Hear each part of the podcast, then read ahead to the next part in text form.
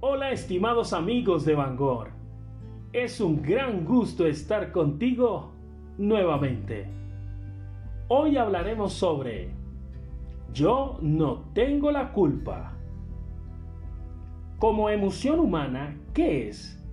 La culpa y su resultante sentimiento de culpabilidad la hemos experimentado todos los seres humanos a lo largo de nuestra vida, siendo una emoción que consideramos negativa pues en definitiva nos hace sentirnos mal.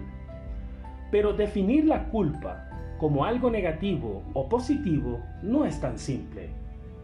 Y mucho menos identificar los sentimientos que pueden venir parejos a ella, sino que requiere un análisis más profundo e individualizado de todos los factores que intervienen en ella. La culpa es una emoción, pero ¿sabes tú qué son las emociones? Las emociones son indicativos, señales de nuestro cuerpo y psiqui que nos indican o proporcionan estímulos útiles para identificar nuestro camino y acciones en la vida, facilitando nuestro proceso adaptativo al entorno en que nos movemos. ¿Y cuándo sentimos culpa? Normalmente cuando rompemos o creemos haber roto ciertas normas o significados tanto personales como sociales, de carácter ético, natural, religioso, sexual e existencial. Podemos encontrarnos ante una culpa causa-efecto.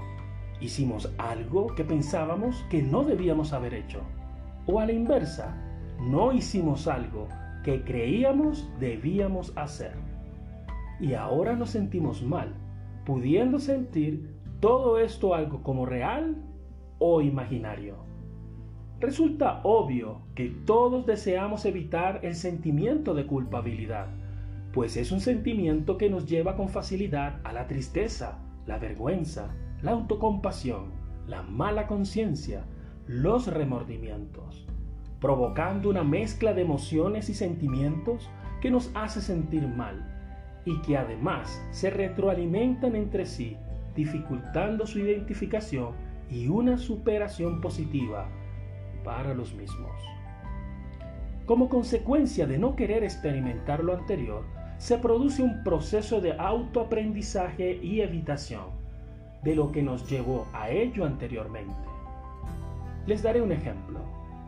Si lastimamos a alguien, nos produce un sentimiento de culpa y dicho sentimiento de culpa a su vez nos enseñará a no desear a lastimar nuevamente a esa persona o a alguien, encontrando aquí un factor positivo propio de las emociones y adaptativo a lo social.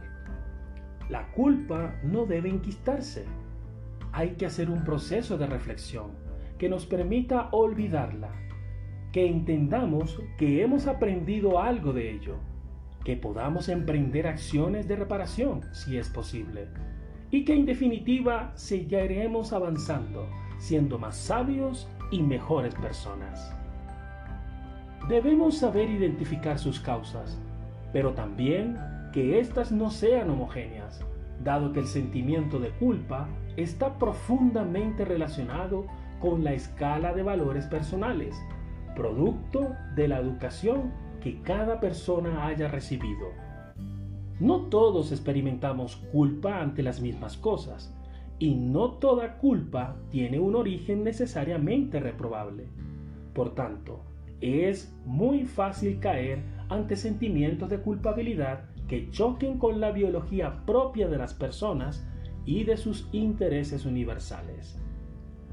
La culpa puede convertirse en una emoción carente de utilidad si su generación no responde a hechos objetivamente reprobables. En la teoría, los grupos sociales, desde la sociedad a la familia, se dotan a sí mismos de un conjunto normativo para mantener un orden y armonía colectiva. Sin embargo, esta normativa es normalmente preestablecida e impuesta por lo que en la práctica es necesario comprender que dicha normativa no siempre responde a intereses colectivos.